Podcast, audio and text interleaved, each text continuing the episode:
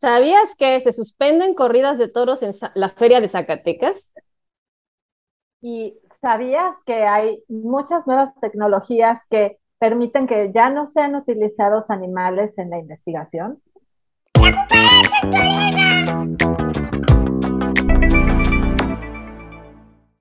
Bienvenidos a otra emisión de La cucaracha en tu oreja, este noticiero con las noticias de animales más importantes de la semana. Eh, gracias por acompañarnos cada lunes y por estar con nosotros, por eh, darnos like si te gustan las noticias y compartiendo en tus redes sociales. Hoy en las noticias al vuelo hablaremos de Eh, las terapias asistidas con animales en el Hospital Pediátrico de Coyoacán. Eh, se implementó este apoyo emocional para niñas y niños que son pacientes. Se necesita un tratado ambicioso para proteger al menos el 30% de los océanos del mundo para el 2030. No más pruebas en animales. Los productos tóxicos comúnmente utilizados para matar roedores están dañando a los animales nativos en cantidades cada vez mayores. Se suspenden las corridas de toros en la feria de Zacatecas y se concede eh, la suspensión provisional a la construcción del megacuario que tiene lugar dentro del centro comercial Parque Tepeyac. Policías y pobladores torturan hasta matar a un osito en Coahuila.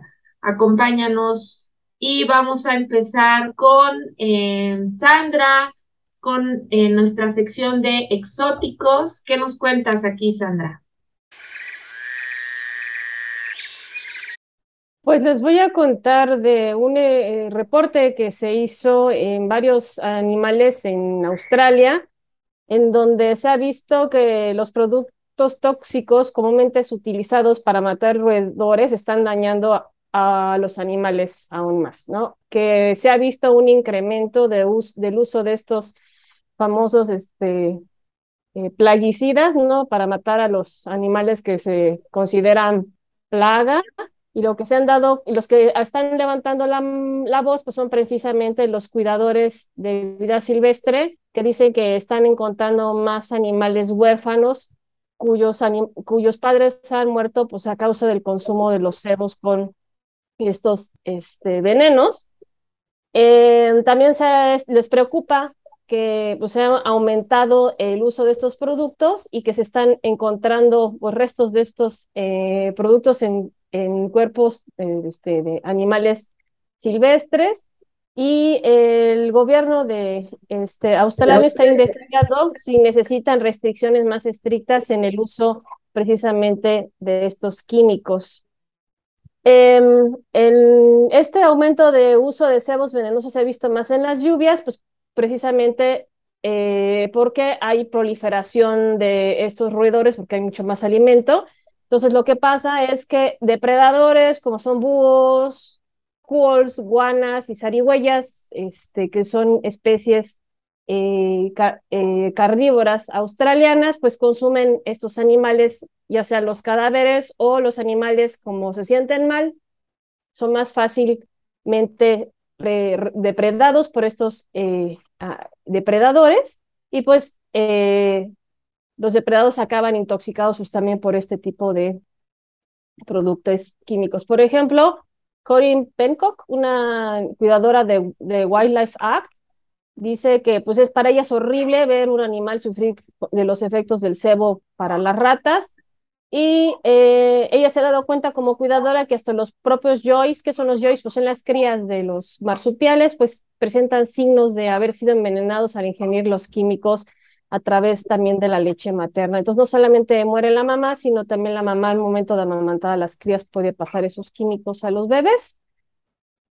Y eh, se, ha visto que en años recientes pues, los venenos se han más fuertes, se han vuelto, vuelto más populares eh, para su uso, para el control de, plagas. Em, en Australia pues, se dice que hay dos tipos de diferentes de venenos que son anticoagulantes unos de primera generación y otros de segunda generación. Entonces, los de primera generación se supone que no permanecen en el tejido del cuerpo durante tanto tiempo y por lo tanto, pues como no es un efecto tan fuerte, este, pues se están dejando de utilizar y están ocupando ahora uno de segunda generación que son muy problemáticos porque tienen la capacidad de este, acumularse. Esta acumulación de, uh, de químicos, ¿no? pesticidas, este, eh, venenos, se, les conoce, se le conoce como bioacumulación y que la bioacumulación es la acumulación de estos pesticidas y que pasan a lo largo de toda la cadena trófica. Entonces, a lo mejor en, en, le dan el, ponen los cebos para envenenar cierta, cierta especie porque es considerada nociva, pero eh, al momento que es depredada, pues estos químicos pues pasan al depredador y el depredador puede también pasarlos a las crías y a otras generaciones. Eh, y ese es el problema que están teniendo ahorita en Australia y pues el gobierno australiano está tratando de, pues, de alentar, ¿no?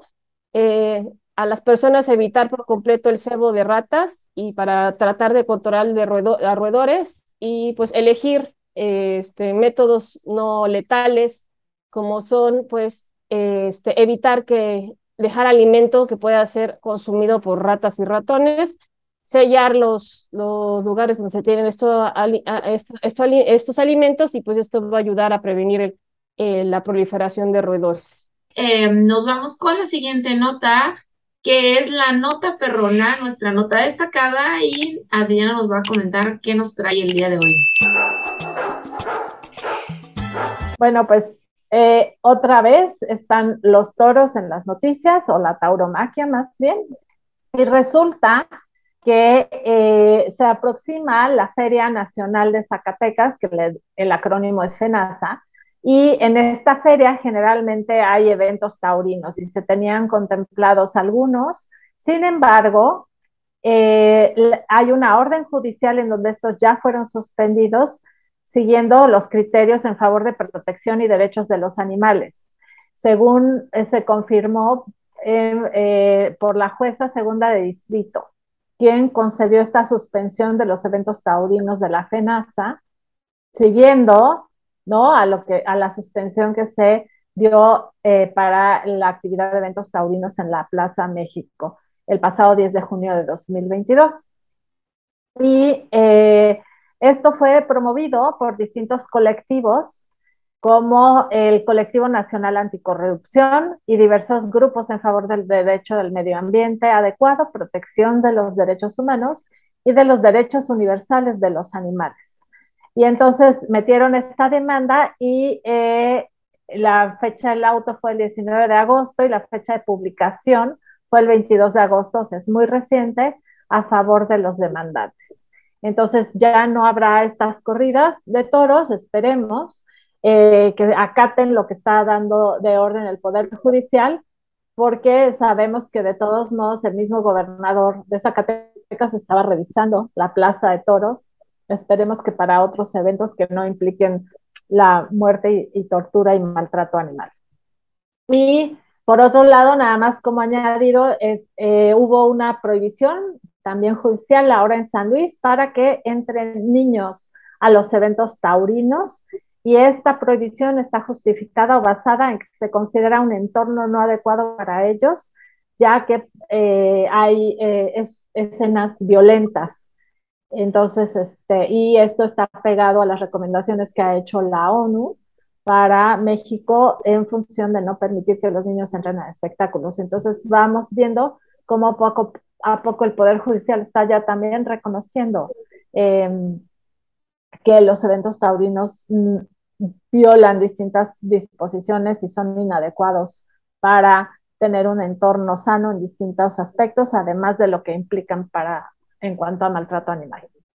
Así es, muy bien. Pues muchas gracias. Vámonos con la siguiente sección de El bicho legal.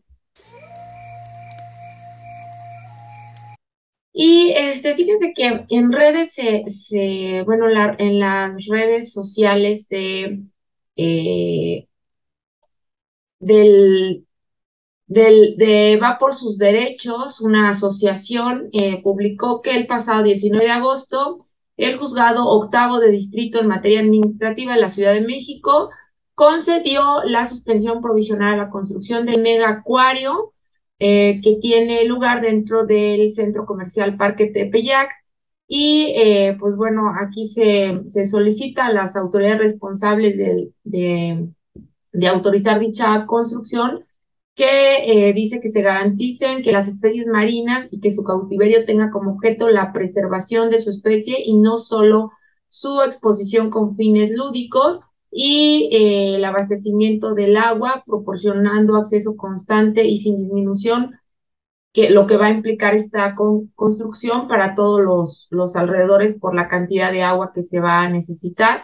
Entonces, pues bueno, eh, me parece que es una, una buena noticia para comentar porque hemos, habíamos platicado, ¿se acuerdan? En otros programas de este proyecto, que pues bueno, estábamos en total desacuerdo, ya que pues no sabemos ni, ni la autoridad tiene ciertamente eh, claro a ver de dónde van a traer las especies, cuál va a estar el plan de manejo de las especies, este, de dónde van a traer el agua, este, todo lo que, todo lo que el megaproyecto implica, ¿no? Y que por supuesto en este programa nos interesa todas las especies que van a, que, y de dónde las están extrayendo, de dónde provienen, cómo las extrajeron, y todo lo que hay atrás de este acuario. Entonces estamos, estaremos muy, muy al pendiente para que las autoridades pues también informen, ¿no? Este, por ahí se solicitaron información, solicitudes de información, de acceso a información, y parece que ninguna autoridad tiene ni siquiera claro este, todos estos puntos, ¿no?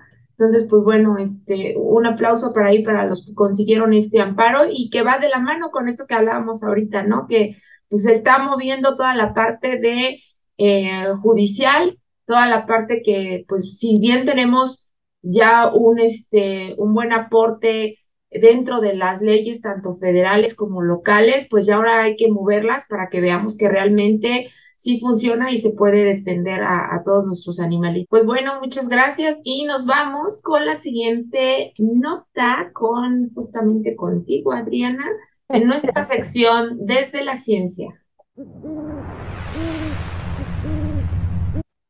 Pues eh, tenemos una nota como interesante y creo que es eh, positiva Resulta que, digo, la nota comienza relatando cómo hay una compañía que eh, se le ocurre establecer una estrategia para eh, controlar o combatir el cáncer a través de la inmunidad de eh, las personas que no tienen antecedentes familiares de cáncer. Y entonces se encuentran un tratamiento potencial para destruir los tumores de quienes sí tienen cáncer y cuando es una terapia celular y cuando la prueban en ratones no les funciona porque los ratones atacan la terapia. Y entonces a una eh, empresa que se llama Biosciences se le ocurre utilizar o propone que se, se utilice una cosa lo que le llaman tumoroide, que es un cultivo celular de, de células de tumor eh, en el que se utiliza el fármaco directamente que destroza por total al cáncer, ¿no? Y entonces esto pone en evidencia o puso en evidencia que los glóbulos blancos de los ratones destruyeron la terapia, pero no son iguales que los glóbulos blancos de los seres humanos y nunca tuvo la oportunidad de funcionar justamente por ser una terapia inmune. Y entonces, este, digamos que el ratón, el sistema inmune del ratón no reconoce el lenguaje del sistema inmune del humano y por eso no funcionó. Entonces, este, sabemos que siempre se han cuestionado los experimentos con animales, este, pero también sabemos que las regulaciones exigen que se hagan pruebas en animales por seguridad para los animales humanos, en animales no humanos por seguridad para los humanos, para que se liberen los fármacos, ¿no? Y se, se autoricen. Pero siempre se ha cuestionado como esta confiabilidad este, porque hay como un eh, índice bajo incluso de productividad en la industria. Muchos eh, fármacos que son eficaces o que no son tóxicos en ratones, resulta que o no son eficaces o son tóxicos en los humanos ya una vez que se liberan al mercado, ¿no? Entonces, algo que es bien interesante es que en el caso del cáncer, específicamente los tumoroides pueden predecir en un 80% la eficacia de un fármaco y esto supera ese 8% que, que predice la eficacia de un fármaco en modelos con animales. O sea, es 10 veces más eh, lo que está prediciendo el cultivo celular. Entonces, no solo está libre de maltrato, sino que además es mucho más eficaz. y sobre todo actualmente que no son terapias eh, como basadas en sustancias externas al cuerpo, sino más bien se están generando estas terapias basadas en genes o en células humanas o personalizadas por paciente, entonces es probable que queden desechados totalmente o que no sean funcionales estas pruebas animales.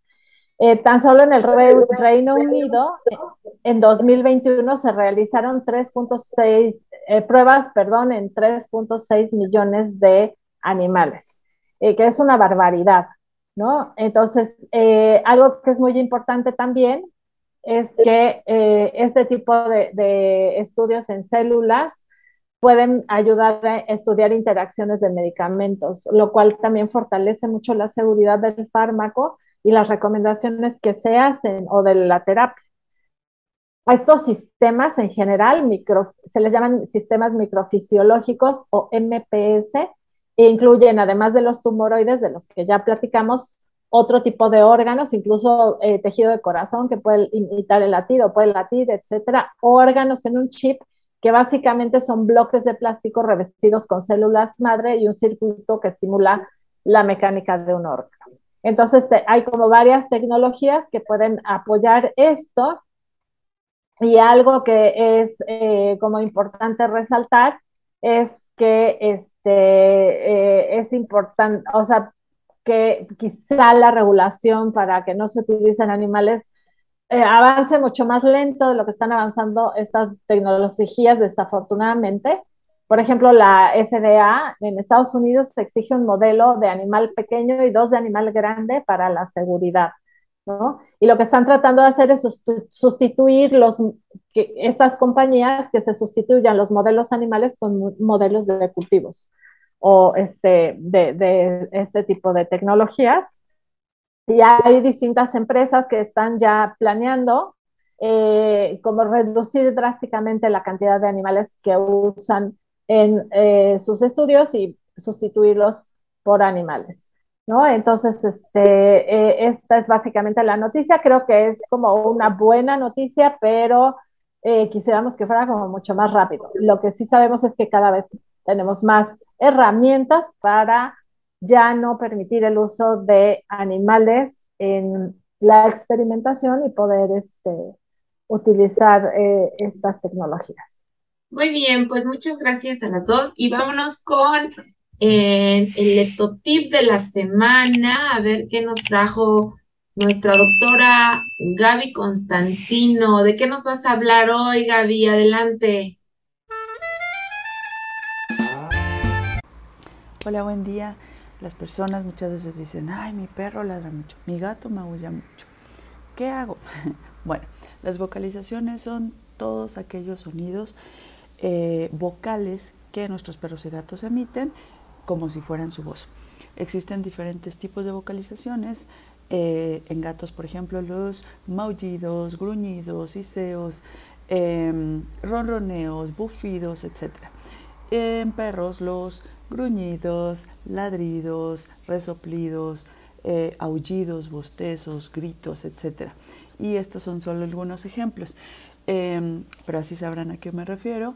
Y también es importante saber que cada una de estas vocalizaciones cumplen una función distinta o algún eh, objetivo. Entonces, lo que quieren es comunicarnos algo, ya sea a individuos de su misma especie o una distinta como los humanos. Sin embargo, cuando somos especies distintas, pues no necesariamente nos entendemos. Mm, ¿Cómo entender qué me quiere decir? Primero es evitar interpretar desde la humanización. Observarlos para poder identificar en qué momentos o situaciones vocaliza, qué tipo de vocalización emite y qué pasa en ese momento. ¿Qué estímulos visuales están a su alcance que pudieran estar provocando la vocalización? ¿Vio otro animal? Em, ¿Vio comida, un juguete, la correa? ¿O alguna persona con la que tiene o no tiene una buena relación, em, o escuchó a otro animal vocalizar algún sonido dentro o fuera de casa, un portazo, una alarma, un bebé llorando, alguien que se acerca a la puerta, etc. Em, incluso los olores pudieran provocar eh, vocalizaciones, pero muchas veces tú no los percibes. Eh, ¿Qué está pasando en ese momento? Eh, tú o quienes viven o conviven con ese animal, también la forma en que interactúan puede estar provocando vocalizaciones. Incluso la ausencia de algún humano u otro animal con el que vive o convive. Em, ¿Qué otras conductas acompañan a la vocalización? ¿Has observado su lenguaje corporal? Es decir, cómo están su cola, sus patas, eh, sus orejas, sus pelos, etcétera, eh, o su expresión facial. El tipo de vocalización también eh, nos refleja un estado emocional, o sea, algo que les cause placer o les sea agradable y que sientan felicidad, o por el contrario, les sea desagradable y les produzca miedo, dolor, frustración, etcétera. ¿Con qué frecuencia vocalizan o cuánto dura? Si son insistentes ante un estímulo o situación, pues seguramente nos están insistiendo en algo. Em, incluso tú mismo pudieras estar enseñándoles a em, que repitan esa conducta de vocalizar y que ni siquiera te estés dando cuenta. Ahora, ¿ocurre en algún horario en particular? El tono en el que lo hacen también significa algo. Ahora, si tienes diferentes animales en casa, eh, si tu perro le vocaliza a tu gato, tu gato a tu perro, o algún otro animal como un conejo, un ave, etcétera, por favor supervise esa interacción. Ya hemos comentado que al ser especies diferentes, pues se pueden tolerar, pero no necesariamente se sienten cómodos entre ellos. Si no quieres accidentes, pues no los dejes solos o incluso a veces es necesario que no convivan. Eh, al inicio de esta edición comenté que hay muchas vocalizaciones y eh, tienen diferentes eh, funciones y causas. Por decir algunas, puede ser porque quieren llamar tu atención y es una de las razones número uno en consulta. O porque avisan o alertan, saludan, buscan que, buscan que atiendas alguna necesidad como hambre o jugar, o porque sienten satisfacción o al contrario, que por quejidos, dolor, incomodidad, por frío, calor, porque se frustran por sufrimiento, estrés, ansiedad, porque se sienten solos o por agresión, etc. Ojo, eh, el toser también es una vocalización y si cambian de tono de vocalización o emiten un sonido diferente a lo habitual, pues también es una razón em, o es una causa clínica, ¿no? Pudiera serlo. Entonces necesitarías también llevarlos a atención médica. Eh, ahora, ¿te molesta o alguna persona se queja que vocalicen? Em, bueno, pues poder identificar el lugar, el estímulo, momento en el que lo hacen, te será más fácil conocer y reconocer qué necesita y saber qué es lo más indicado. A veces es simplemente ignorar eh, para evitar esa, eh, reforzar esas conductas o a veces atención clínica, a veces barreras visuales o auditivas, o premiar su silencio, o a veces requerirán de sensibilizarlos al estímulo que provoca la vocalización o realizar algún ejercicio o actividad mientras se acostumbran a los sonidos o los estímulos. Eh, hay casos en los que requieras platicar con los vecinos, hay unos muy comprensivos y nos corresponde hacer pues lo que toque, ¿no? Em, y cuando decimos que vocalizan mucho, bueno, esto es relativo hasta que se demuestren las evidencias. Muy bien, Gaby, pues muchísimas gracias. Como siempre, nos das ese, ese tip, ¿no? Tan importante para seguir con la convivencia eh, armónica con nuestros animalitos y poderlo llevar este, a la práctica. Muchas gracias, Gaby. Vámonos a nuestra siguiente sección, que es eh, la madriguera. Y eh, bueno, les voy a platicar de esta, de este nuevo proyecto piloto que eh, al parecer va a tener eh, seis meses de duración en el, en la Secretaría de Salud, en el Hospital Pediátrico de Coyoacán, en donde pues están llevando perritos para que estos perros de asistencia para que convivan con los pacientitos que se encuentran este, en el hospital.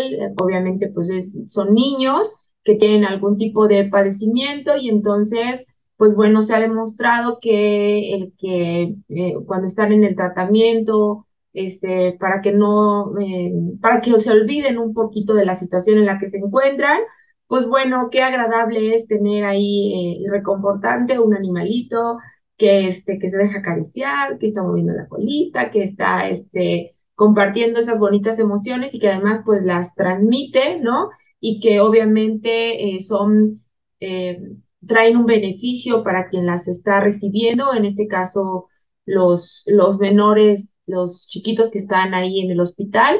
Y pues me parece que es una, es una bonita forma también de, eh, de permitirles la, la, entrada y que, de que se vayan abriendo este tipo de, de opciones para los, las personas que están en hospitales, tanto niños como humanos, que a veces sabemos que por las restricciones en los hospitales, pues obviamente están eh, justificadas, ¿no? Sin embargo, pues a veces los humanos traemos luego más bichos que los, que los animalitos, ¿no? Y a veces a los animalitos son a los que no se les deja entrar, cuando los humanos pues traemos todo tipo de, de bichos que podemos también eh, contagiar a los, a los pacientes, a las personas que se encuentran hospitalizadas, pero este, pues bueno, eh, sin duda el que, por ejemplo, te vaya a visitar si estás en el hospital, que vaya un ser querido como lo es un humano y como lo es un animal no humano, como nuestros animalitos de compañía, pues estaría padrísimo, ¿no? Que se empiece también a permitir eso.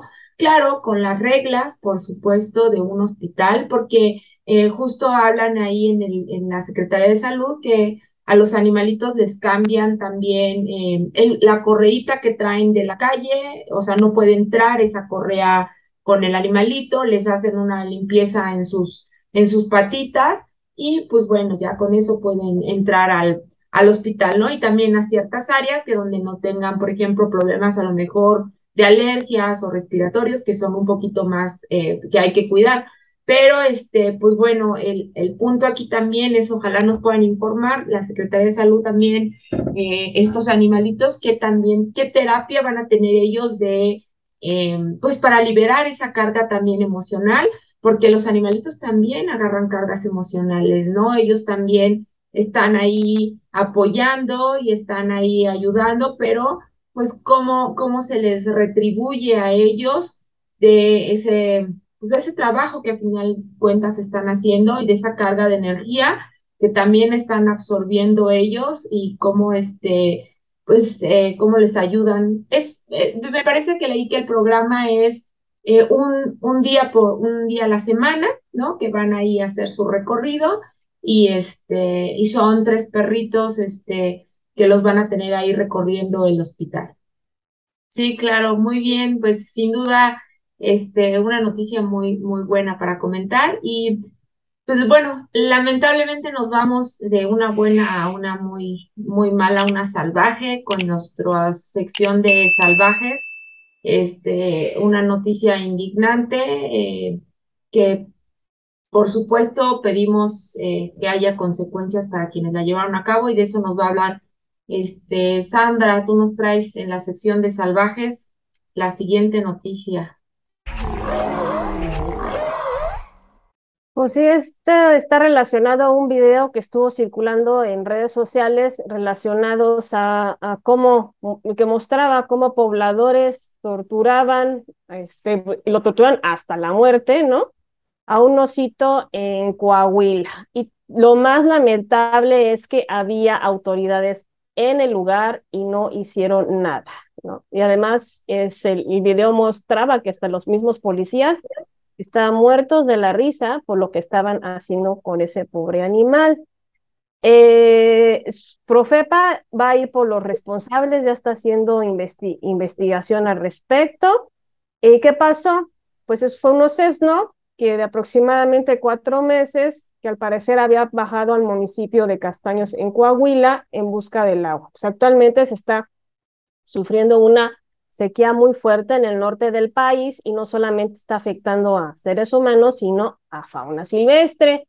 Y, lo, y el problema es que los humanos os acaparamos el agua y otros recursos y pues los, los animales pues están siendo forzados a tener interacciones con población humana. Y em, pues el, agarraron al, al oso, lo, lo, este, lo lazaron y pues entre risas y entre la presencia de elementos de la policía municipal, pobladores del municipio de Castaños, pues, torturaron a este animal hasta la muerte. El hecho fue captado en video y difundido en redes sociales, porque si no hubiera pasado eso, pues nadie se hubiera enterado, ¿no?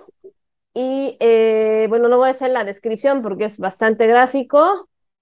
Y también, pues, em, mencionar que eh, tanto los policías como los habitantes estaban sonriendo o haciendo mofa de lo que estaban haciendo al animal.